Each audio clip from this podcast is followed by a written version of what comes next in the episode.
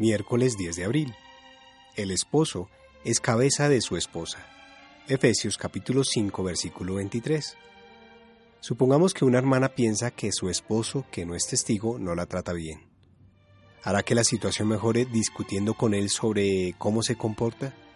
Incluso si logra que él haga lo que ella quiere, ¿conseguirá que desee servir a Jehová? No es probable. Los resultados serán distintos si ella le demuestra respeto por ser cabeza de la familia. Contribuirá a la paz familiar, alabará a Jehová y hasta puede que él llegue a querer servir a Dios. En ese caso, es posible que ambos consigan el premio. Supongamos ahora que un hermano le parece que su esposa, que no es testigo, no lo respeta.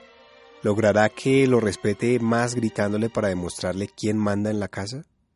Claro que no. Jehová espera que él imite a Jesús y trate a su esposa con amor. Cristo ejerce su autoridad sobre la congregación con amor y paciencia. El cristiano que copia el ejemplo de Jesús tal vez consiga que su esposa también quiera servir a Jehová.